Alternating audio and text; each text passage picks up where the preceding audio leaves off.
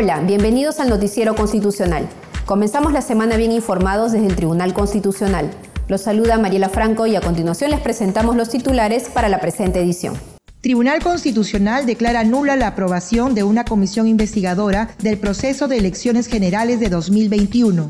Declaran la existencia de un estado de cosas inconstitucional en la región Loreto. Ordena a Salud que compre y administre medicamento para menor afectado por enfermedad degenerativa incurable. Pleno del Tribunal Constitucional sesionó en audiencia pública. Reformas constitucionales no pueden ir en contra de la identidad de la Constitución, sostiene magistrado César Ochoa. Centro de Estudios Constitucionales realizó conferencias sobre el sistema normativo andino. Importantes actividades académicas desarrollará el Centro de Estudios Constitucionales esta semana. El Tribunal Constitucional declaró nula la aprobación de una comisión investigadora del proceso de elecciones generales 2021. Veamos la nota.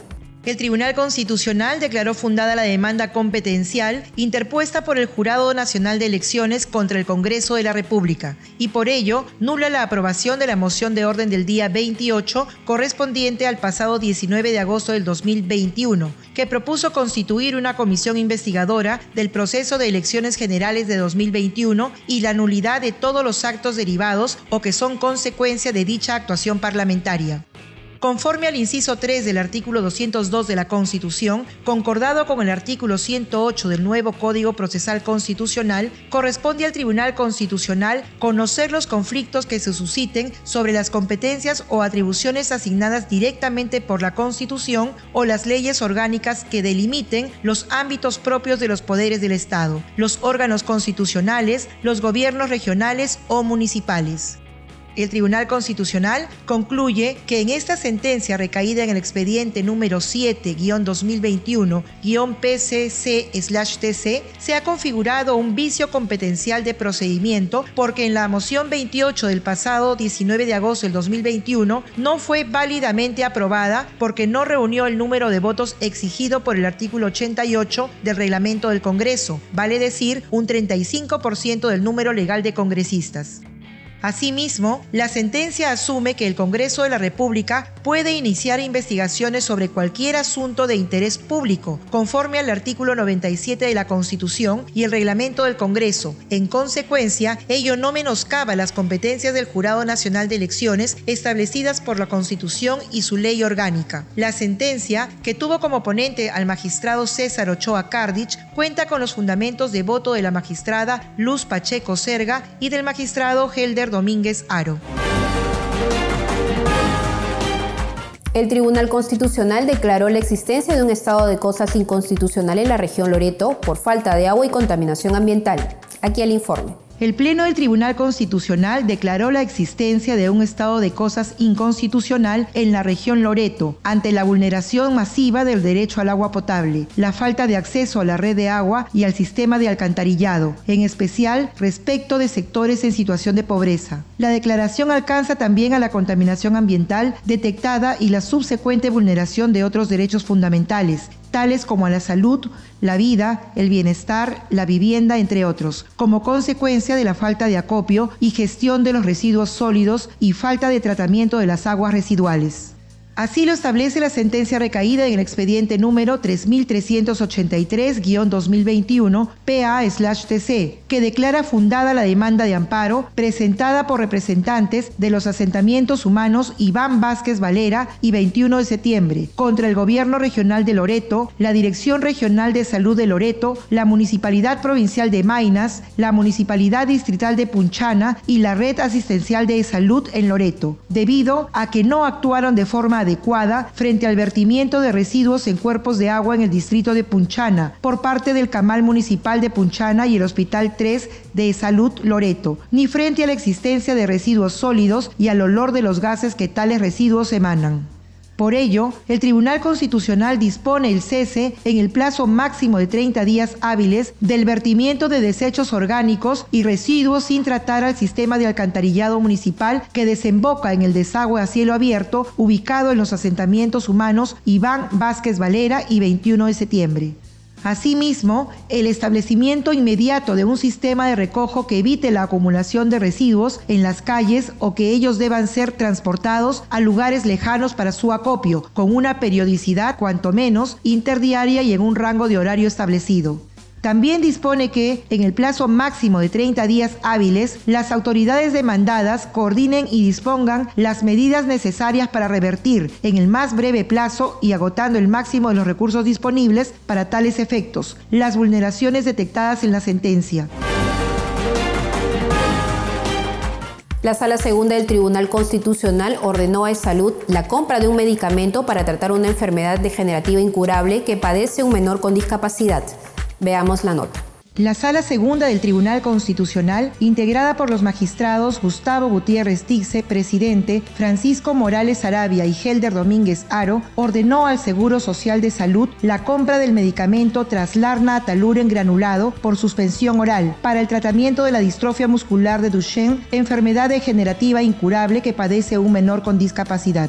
A través de la sentencia recaída en el expediente número 1503-2022 PA-TC, la Sala Segunda del Tribunal Constitucional declaró fundada la demanda de amparo presentada por la madre del menor contra de salud, porque se negaba a comprar ese medicamento por no estar dentro de su petitorio farmacológico. Por ello, dispone que en el plazo máximo de 30 días naturales, la subunidad de atención integral especializada pediátrica y las subespecialidades del Instituto de Salud del Niño deberán evaluar al menor para verificar su estado de salud actual, así como informar sobre si existe alguna contraindicación para que a dicho menor se le pueda suministrar el medicamento Traslarna Taluren granulado por suspensión oral. También ordena al Instituto de Evaluación de Tecnologías en Salud e Investigación que en el plazo de 60 días elabore un nuevo dictamen actualizado sobre la seguridad y eficacia del medicamento Ataluren para el tratamiento de pacientes con diagnóstico de distrofia muscular de Duchenne portadores de una mutación sin sentido en el gen de distrofina, debiendo formar parte de los estudios aquellos que obran en el presente expediente y emitirse las copias pertinentes de los mismos para su respectiva evaluación. Además, deberá tomarse en consideración la información y elementos de juicio que la Dirección General de Medicamentos, Insumos y Drogas, DIGEMIT, utilizó para autorizar la venta de este medicamento en el Perú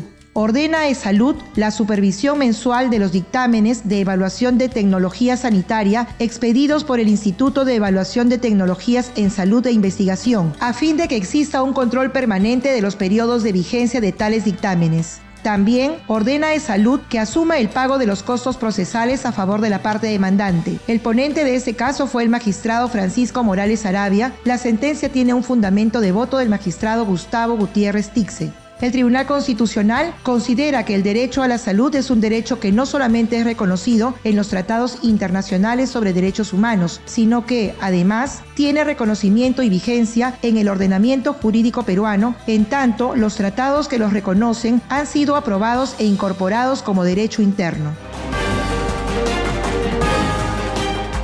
El Pleno del Tribunal Constitucional sesionó en audiencia pública y dejó al voto 16 procesos constitucionales entre ellos la demanda contra la ley que prohíbe la reelección inmediata de parlamentarios. Les tenemos la nota. 16 causas, entre ellas el proceso de inconstitucionalidad presentado por más de 5.000 ciudadanos contra el Congreso de la República por la Ley 30.906, ley de reforma constitucional que prohíbe la reelección inmediata de parlamentarios de la República, quedaron al voto tras la audiencia pública del Tribunal Constitucional. La audiencia desarrollada de forma presencial y virtual se inició a las 9 de la mañana con el expediente número 1-2023-PI, proceso de inconstitucionalidad contra la ley 30.906, demanda presentada por Jorge Lazarte Molina en representación de más de 5.000 ciudadanos cuya defensa legal estuvo a cargo del abogado Aníbal Quiroga León, mientras que por el Congreso de la República participaron los abogados Guillermo Llanos Cisneros y Juan Carlos Prado Herrera.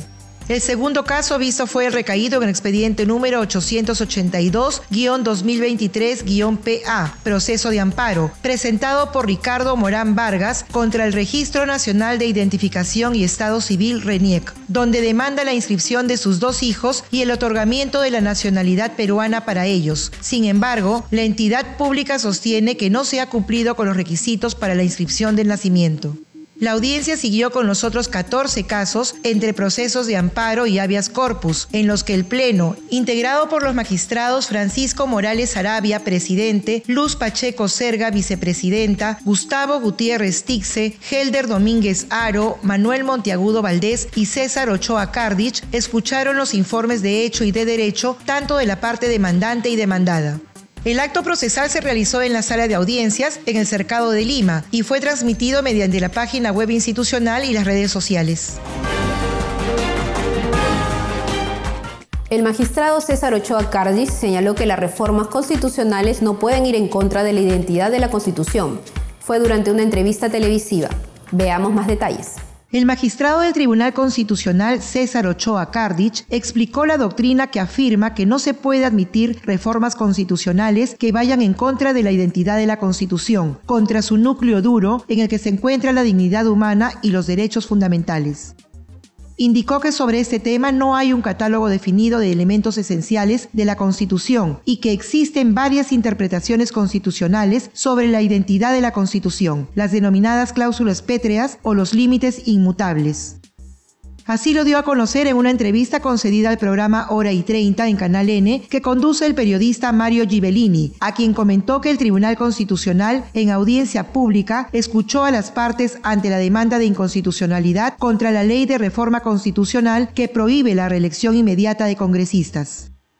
Dijo que es un caso muy interesante desde el punto de vista político y académico, porque se propone que el Tribunal Constitucional, actualmente con seis miembros, se pronuncie sobre la inconstitucionalidad de una ley de reforma constitucional aseveró que no es algo muy común y es muy discutido a nivel internacional si es viable realizar un control de constitucionalidad de una reforma constitucional teniendo en cuenta que se trata de una ley aprobada por el Congreso de la República y ratificada en referéndum. Eso es lo que debe resolver el Tribunal Constitucional sobre la sentencia del Tribunal Constitucional que anula la conformación de la Comisión Investigadora del Congreso de la República sobre las elecciones de 2021, manifestó que hubo un vicio de forma que no se alcanzó el número mínimo de votos para aprobar su conformación. Si bien durante la sesión parlamentaria se alcanzó los votos, después de una hora y antes de que se dispense el trámite de aprobación del acta, el parlamentario cambió su voto, razón por la que se declaró la nulidad de la conformación de la citada comisión. Destacó que en la sentencia se establece que el Congreso de la República tiene la facultad, y eso está en la Constitución y en el reglamento del Congreso, de investigar cualquier asunto de interés público. En consecuencia, se pueden conformar comisiones investigadoras sobre diversos asuntos. Precisó que con ello no se menoscaba las competencias del Jurado Nacional de Elecciones ni de ningún ente del Estado. El Centro de Estudios Constitucionales del Tribunal Constitucional realizó la conferencia El Sistema Normativo Andino y su aporte al Sistema Jurídico Occidental. Aquí la nota. El profesor Manuel Bermúdez Tapia, docente en la Facultad de Derecho y en la Unidad de Posgrado de la Universidad Nacional Mayor de San Marcos, brindó la conferencia El Sistema Normativo Andino y su aporte al Sistema Jurídico Occidental, organizado por el Centro de Estudios Constitucionales del Tribunal Constitucional. Tras realizar un repaso sobre la construcción de la norma jurídica desde la perspectiva occidental y andina, el profesor Bermúdez indicó que nunca existió un derecho incaico y que en la historia del Perú se han asumido muchos errores históricos en la evaluación del mundo andino, como el mencionar que los pueblos indígenas andinos y amazónicos son iguales, ya que el mundo andino es totalmente diferente al mundo amazónico indicó que la convivencia no es un elemento europeo, sino es de origen andino y se basó en una condición privada que tenía valor en la comunidad luego de cumplir requisitos. Agregó que el Servinacuy evolucionó nominalmente a la convivencia. La moderación del evento estuvo a cargo del director académico del SEC, Alex Ulloa Ibáñez.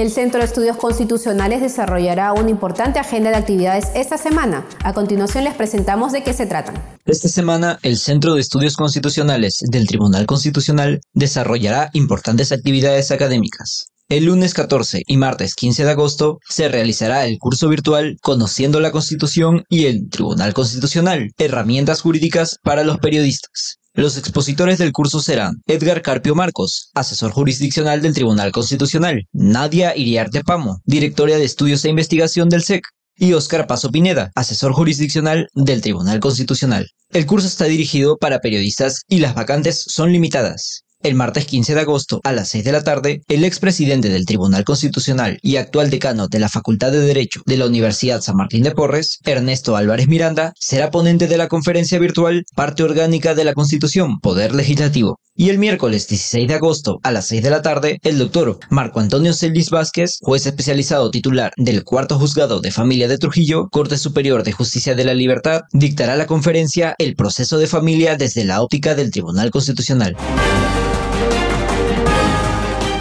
Nos despedimos, no sin antes recordarles que estamos a su servicio y si desea estar al tanto de las noticias del Tribunal Constitucional, puede seguirnos en nuestras cuentas en redes sociales. Gracias por acompañarnos. Los esperamos en la próxima edición.